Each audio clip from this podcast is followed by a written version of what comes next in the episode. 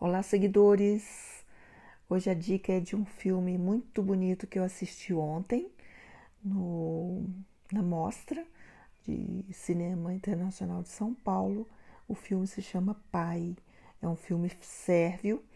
Ele esteve no Festival de Berlim, agora em fevereiro, e é um filme que trata de uma situação muito delicada e muito triste que é sobre a pobreza né, e sobre a dificuldade de um pai chamado Nicola que perde os filhos para o serviço social e quer a todo custo rever esses filhos.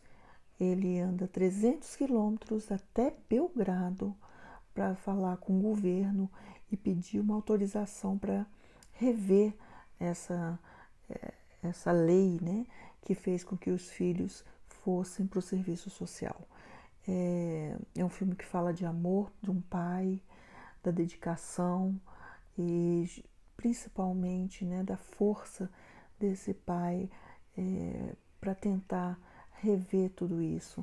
E fala também um pouco sobre a máfia né, e a corrupção é, no sistema do serviço social